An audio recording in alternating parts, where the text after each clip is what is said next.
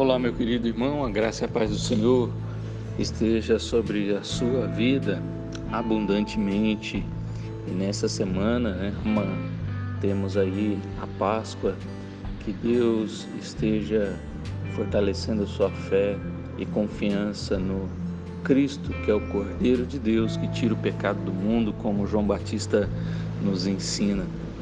Que Deus te abençoe.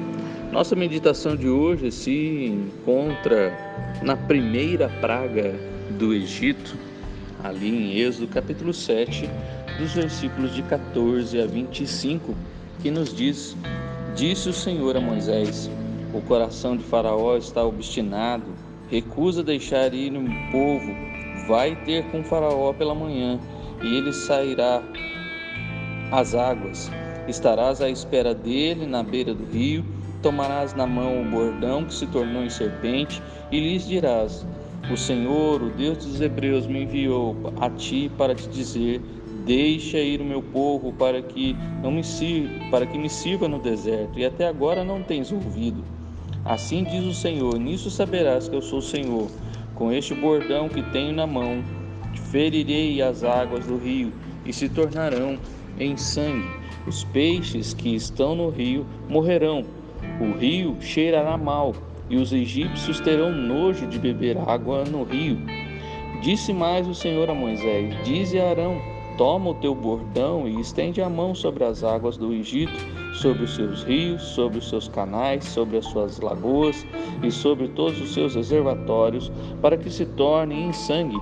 Haja sangue em toda a terra do Egito, tanto nos vasos de madeira como nos de pedra Fizeram Moisés e Arão como o Senhor lhe havia ordenado.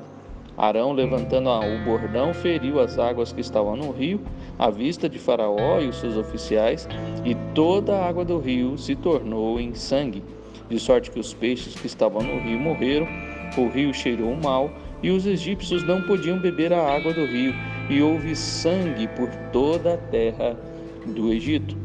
Porém, os magos do Egito fizeram também o mesmo com suas ciências ocultas, de maneira que o coração de Faraó se endureceu e não os ouviu, como o Senhor tinha dito.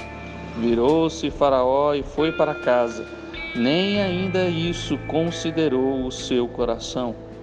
Todo o Egito, os egípcios cavaram junto ao rio para encontrar água para beber, pois as, as águas do rio não podiam beber. Assim, se passaram sete dias depois que o Senhor feriu o rio. Neste primeiro milagre, juntamente com a serpente, com o bordão que se transformou em serpente, e o próximo milagre do, das rãs, nós veremos aqui que os, os egípcios, os encantadores, os sábios dos egípcios, tentaram fazer igual e repetiram enganando assim a Faraó com seus milagres manipulados, ilusionistas. E Faraó, então, obstinado, não deixou o povo ir. Ah, nós vemos aqui que, ah, apesar de deles fazerem um milagre, é, o mesmo milagre através de, da, da escavação de poços para encontrar água potável para beber, uh, nós vemos aqui que eles não conseguiram reverter uh, o milagre que Arão e Moisés fizeram.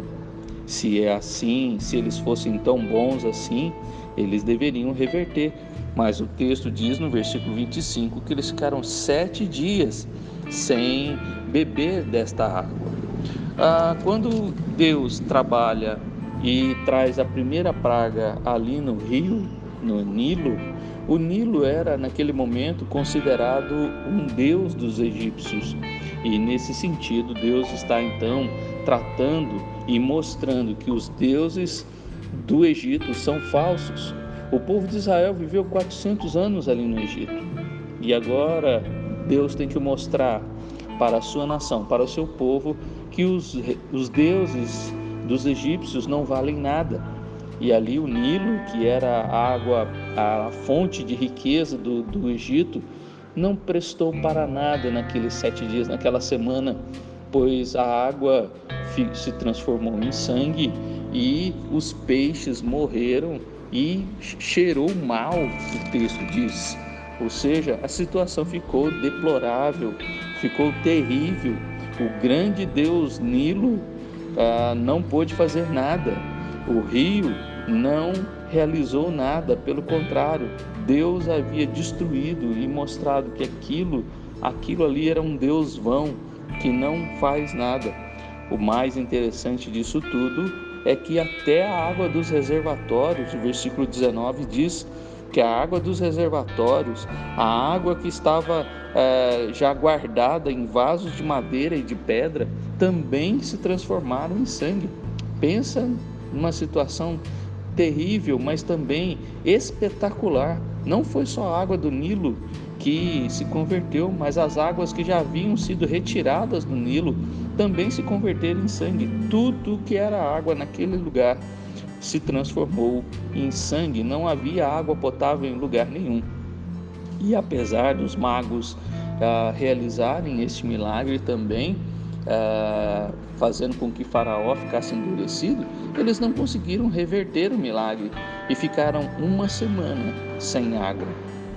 Meu querido, ainda que Satanás faça milagres como Deus e ainda que nós vejamos esses milagres e Satanás ele não tem poder como o poder de Deus. Ele não consegue fazer o que Deus faz. Ele engana, ele ilude, ele ah, manipula. Apocalipse diz que ele também terá o seu Cristo e ele também fará sinais.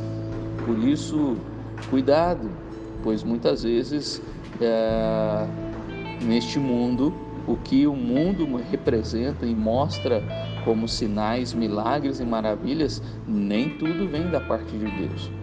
Porém, aquele, aquilo que vem da parte de Deus se mostra perfeito, sobrenatural e incrível, de modo que ninguém pode ah, copiar, ninguém pode fazer igual.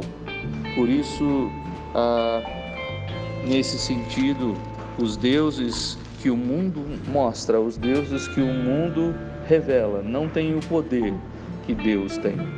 E ainda que eles é, mostram, revelem coisas extraordinárias, como nós vemos normalmente no final do ano ou início do ano, alguns fazendo previsões, fazendo ah, conjecturas e falando de coisas do futuro, de que pessoas famosas vão morrer, e, aquele, e aquelas questões todas, ou também dos astrólogos, ou aquelas pessoas que ficam olhando signos. Cuidado, os crentes não creem nessas coisas. Nós, como cristãos, cremos no poder de Deus, cremos no nome de Jesus. Astros e signos não valem nada para nós. E triste quando nós vemos ah, ainda crentes acreditando nestas revistas que falam de signos, falam do temperamento, falam de como nós devemos nos comportar por causa de, do, da data em que nascemos. Isso tudo são obras humanas, são obras malignas. Não creia em nada disso, não creia em nada disso, pois são coisas que vêm do mundo.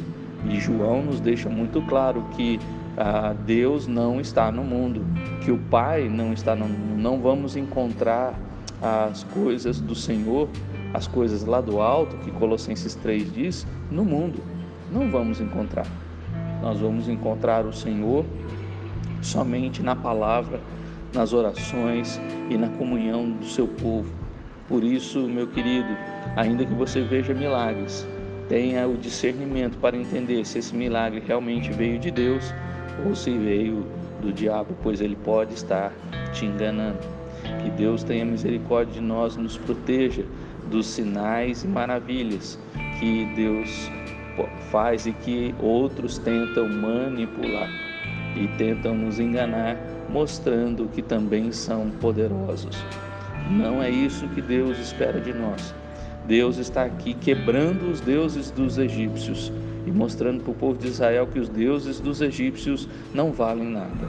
E muitas vezes ah, eles tiveram dificuldade para tirar o Deus, os deuses dos egípcios dos seus corações, pois no deserto eles ainda queriam voltar para o Egito. Então, qual é a sua postura? Como você tem ainda vivido nesse mundo, acreditando em tudo que o mundo diz, acreditando no que as pessoas dizem ou acreditando na palavra de Deus?